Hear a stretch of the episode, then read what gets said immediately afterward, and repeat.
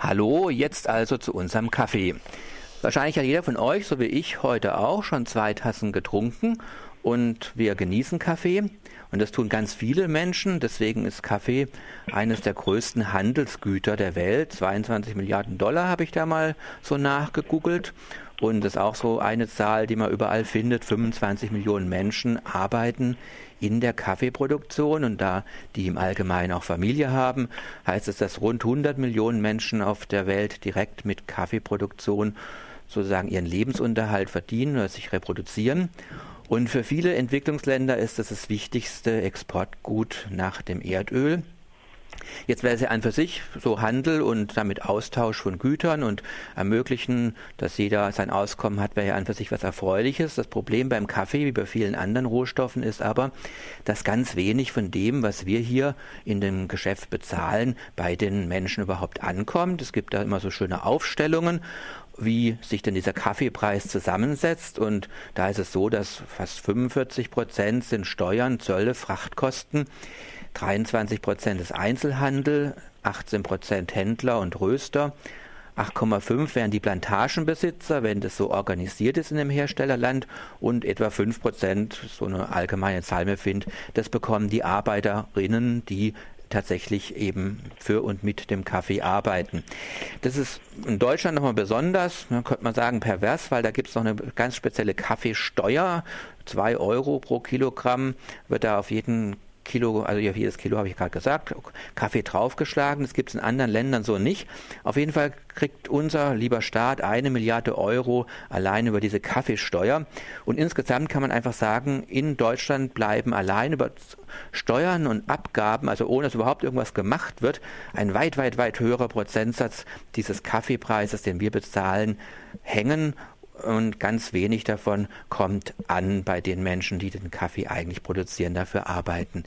Jetzt ist Kaffee schon lange auch so ein Produkt, wo Menschen sich darüber Gedanken machen, ob das so richtig ist.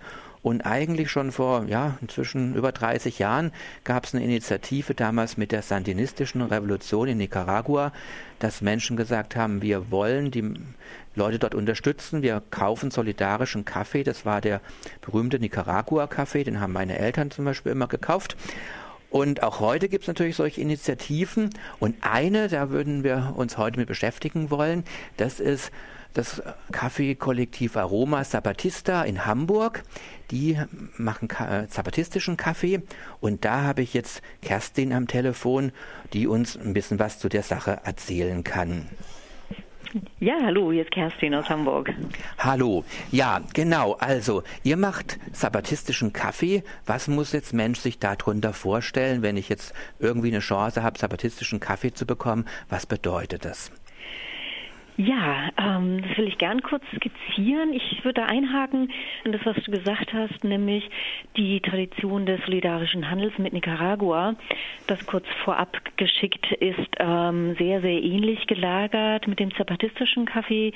Ähm, Nochmal kurz umrissen, die Zapatistinnen, sind ähm, indigene Gruppen aus Chiapas, dem südöstlichsten Bundesstaat Mexiko, die 1994 ähm, auf der Bühne der Welt erschienen sind und gesagt haben, so geht es nicht weiter, wir wollen unsere Rechte, wir wollen ein autonomes Leben haben ähm, und die Grundpfeiler unseres Lebens selber bestimmen. Das heißt, es ist eine soziale, politische Bewegung, vielleicht heutzutage noch mit die größte und auch ähm, bekannteste. Genau, und die haben halt Stück für Stück in den verschiedenen Bereichen Bildung, Gesundheit, Verwaltung, Regierung auch in Anführungszeichen ihre eigenen Strukturen aufgebaut. Und das jetzt über 19 Jahre. Genau, und da ist also jetzt dieser Kaffee, die Kaffeeproduktion gibt es da in diesem Bundesstaat Chiapas, das ist glaube ich ganz im Süden von Mexiko. Das liegt also in diesen ja, äquatorialen Regionen, wo Kaffee angebaut werden kann. Wenn ich jetzt von den Bildern richtig interpretiert habe, ist es da glaube ich hügelig.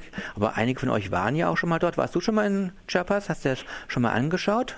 Ja, genau. Ich hatte das Glück, schon dreimal da zu sein. Also vorweggeschossen auch nochmal, dass ähm, Aroma Zapatista sich letztes Jahr erst gegründet hat ähm, und im Mai den Verkauf begonnen hat mit zapatistischem Kaffee. Ähm, und ich war vorher schon zweimal da, konnte die Kooperativen besuchen. Und jetzt mit Aroma Zapatista war ich letztes Jahr im September da. Und das ist immer wieder eine ganz fantastische ähm, Geschichte. Die greift natürlich auch darauf zurück, wie wir uns überhaupt die Zusammenarbeit mit den zapatistischen Kooperativen vorstellen, wie wir sie gestalten. Und darin ist halt ein ganz wichtiges Ding, dass wir einmal pro Jahr auch hinfahren, denn wie man weiß, der persönliche Austausch ist einfach sehr viel wichtiger. Man kriegt viel mehr voneinander mit. Ähm, da sind Besuche bei Kaffeefeldern dann, der Kontakt mit den Produzierenden auch dabei. Also rundum eine ganz, ganz wichtige Geschichte, da vor Ort zu sein. Ja, also das, das glaube ich auch. Das ist, wir machen ja vielleicht viel, je nach Einstellung, dass wir versuchen, solidarisch zu handeln, irgendwelche Fairtrade-Produkte mit schönen Labels zu kaufen. Aber ganz klar, das habe ich auch bei euch so entnommen. Ihr hattet ja eine, auch eine Infoveranstaltung vor einiger Zeit hier in Freiburg und wo wir da auch den Kontakt hergestellt haben, dass es natürlich hier mehr darum geht, als nur jetzt ein Solidarbeitrag zu lernen, das ist dann sicherlich, versteht euch, glaube ich, als auch politische Initiative, auch als selbstverwaltete politische Initiative. Magst du dazu noch was sagen? Mhm, gerne. Genau, also es sind so zweierlei Sachen. Also einmal wir als Kollektiv, das ist ja schon unser Name genannt, Kaffee-Kollektiv Aroma Zapatista, ähm, verstehen uns als Arbeitskollektiv und in dem Zusammenhang halt auch als ähm, Art und Weise uns ein bisschen aus den normalen ähm, Lohnarbeitsverhältnissen, ob abhängig oder selbstständig, rauszuschälen. Ähm, genau, das ist ganz wichtig für uns. Ähm, wenn das von Interesse ist, musst du mich fragen, kann ich dann noch mal ein bisschen was über die ja. Strukturen erzählen. Und jetzt merke ich gerade, ich habe den zweiten Teil von deiner Frage. Ja, also wie gesagt, ich äh, habe das so verstanden, dass eure, eure Initiative, euer Kollektiv, also einmal natürlich dieses selbstverwaltete oder sich selbst organisierende hier aus den Erwerbsstrukturen rauskommt, hast du gerade erwähnt, aber ich glaube, dazu kommt halt auch noch, dass eben dieses, der Gesamtansatz ja auch als politisches Moment im Sinne der Unterstützung dieser zapatistischen Bewegung, dieser indigenen Befreiungsbewegung ja gemeint ist und damit also weit darüber hinausgeht. Ich kaufe eine Fairtrade-Schokolade, wo ich dann weiß, wenn ich Glück habe, kommen fünf Cent mehr beim Kakaobauern an. Genau, genau. Also seit 94 sind die Zapatisten ja auf der Bühne der Öffentlichkeit und ähm, arbeiten im Aufbau ihrer autonomen Strukturen. Ähm, so 97 ähm, wurde die erste, das erste große Produktivprojekt der Zapatistinnen gegründet. Die erste Kaffeekooperative, die es jetzt leider nicht mehr gibt, Mutwiz, die sicherlich auch noch viele kennen. Und das war so der Moment, ähm, wo halt auf, auf größerer Ebene versucht wurde, halt auch alternative Ökonomie innerhalb der zapatistischen Bewegung umzusetzen und es auf der anderen Seite halt auch die Idee gab, man möchte ähm, die zapatistische Bewegung halt auch fernab von Arbeiten vor Ort, irgendwelchen Projekten vor Ort unterstützen, nämlich genau mit den ähm, Produkten, die sie produzieren, halt auch ähm, eine gewisse Stabilität nochmal ähm, Unterstützung mit reinbringen. Und das passiert, wie gesagt, seit 97. Da gibt es auch europaweit verschiedenste Gruppen, Soli-Gruppen, die Kaffee importieren. Und das ist auch innerhalb der Produktivprojekte das Aller, Allerwichtigste. Und so ist es halt auch bei uns. Also es gibt ähm, wir sind ja zu viert und es gibt auf jeden Fall zwei Frauen, die praktisch auch schon von Anfang an ähm, in der Soli-Bewegung dabei sind. Für die stehe ich nochmal auf einem ganz, ganz wichtigen Nenner halt auch diese Arbeit hier ähm, nochmal als Kollektiv zu machen, weil sie halt ihre politische ähm, Arbeit nochmal ganz direkt verkoppeln können mit der, mit der Lohnarbeit. Ja, also das habe ich, glaube ich, jetzt so und hoffe auch die Hörerinnen verstanden, euren Ansatz. Jetzt machen wir es vielleicht mal ein bisschen konkreter. Wenn ich jetzt, ich glaube, die meisten Leute kaufen kein Kilo Kaffee, sondern die kaufen 500 Gramm Packungen. Dadurch hat man besseren Vergleichs. Was kostet denn 500 Gramm Kaffee bei euch?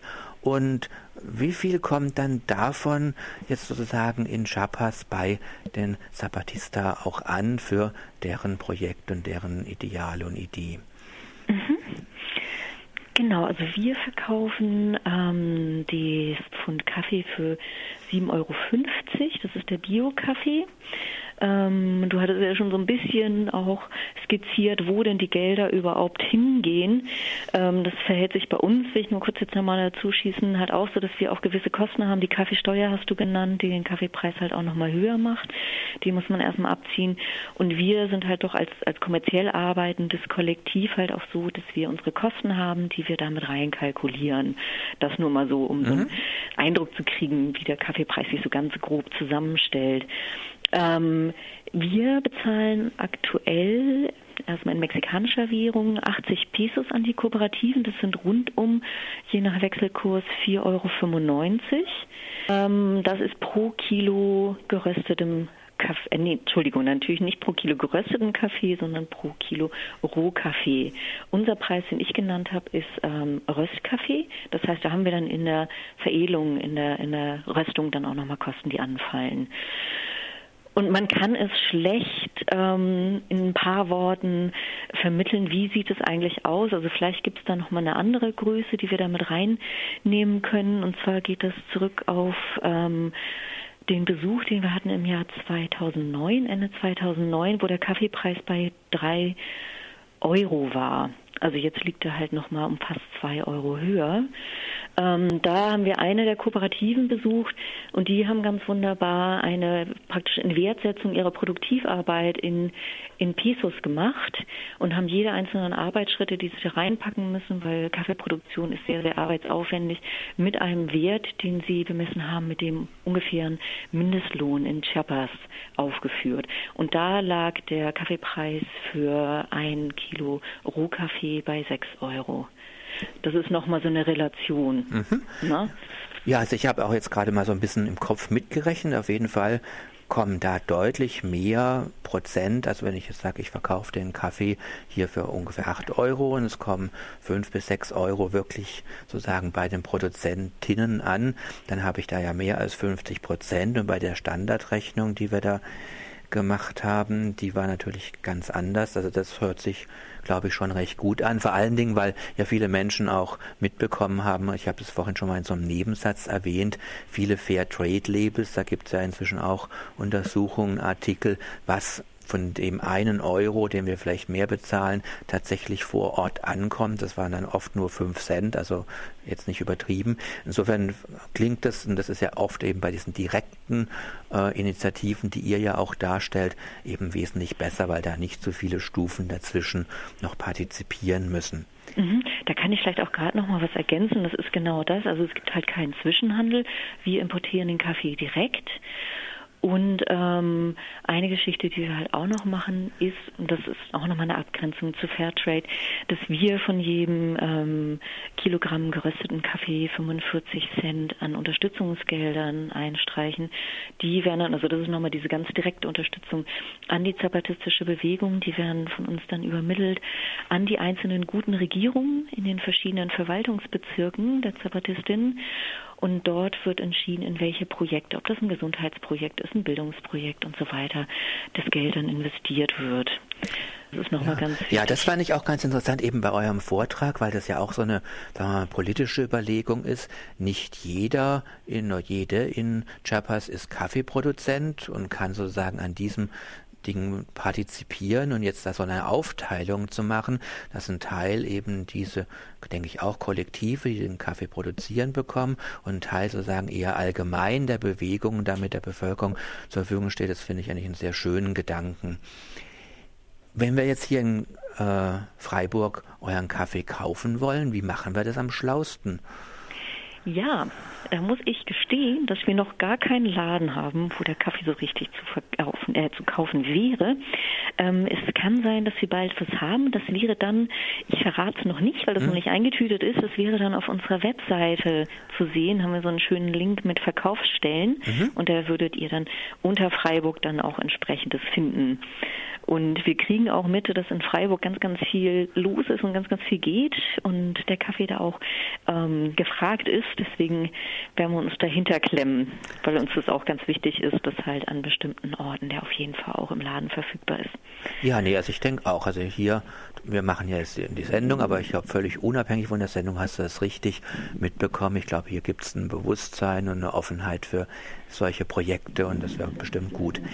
Jetzt äh, würde ich vielleicht zum Abschluss, wenn du magst, noch ich habe das mitbekommen über Indie Media, andere Informationsquellen, ist ja jetzt gerade in Chiapas auch wieder mehr Aktivität, was eben diese politischen Aktionen auch der indigenen Menschen betrifft. Da gab es ja diese merkwürdige Sonnenwenduntergangsvorstellung im übrigen Rest der Welt und dieses etwas merkwürdige Datum haben ja die Aktivistinnen dort zum Anlass genommen, auch für eine große Aktion.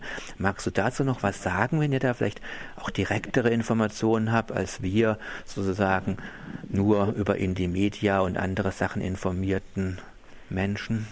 Mhm. Genau, also das ist ein, ein ganz, ganz, ganz wichtiger Moment gewesen, dass da so ungefähr 40 bis 50.000 Zapatistas schweigend auf die Straßen gegangen sind und zwar ähnlich wie 94 in die ähm, fünf Verwaltungsbezirke, da die wichtigsten Städte und waren da präsent. Das ist einmal zu sehen ähm, vor dem Hintergrund ähm, der wiederholten Machtübernahme der PRI, das ist die ähm, institutionelle Revolutionspartei Mexikos, die unglaublich lange immer an der Regierung war und das ist halt nochmal so ein Moment zu sagen, also es gibt jetzt auch neue Kommuniqués, die ähm, auf den einschlägigen Seiten, wie zum Beispiel Chiapas 98 zu lesen sind, die sich darauf beziehen und eine Kritik üben an der Machtübernahme. Und es ist seit 94 das erste Mal, dass so eine große Menge ähm, Zapatistinnen auf der Straße waren. Und das ist nochmal ein ganz, ganz großer Moment von Präsenz zeigen und zeigen, wir sind hier.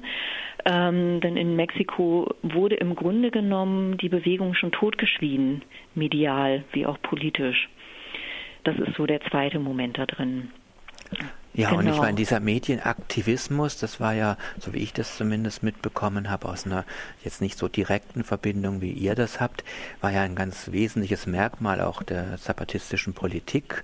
Das gab ja da so ganz bewusst der an, den Ansatz, Kontakt äh, auch zu eben europäisch-amerikanischen, nordamerikanischen ja, Bewegungen und linken Medien zu gewinnen und dem auch einen Impuls zu geben. Und ich glaube deswegen auch, dass auch nach wie vor eben den dort kämpfenden Menschen das ganz wichtig ist, diese Medienwaffe im Sinne der Sache auch mitzunutzen. Das glaube ich auch, ja. Mhm.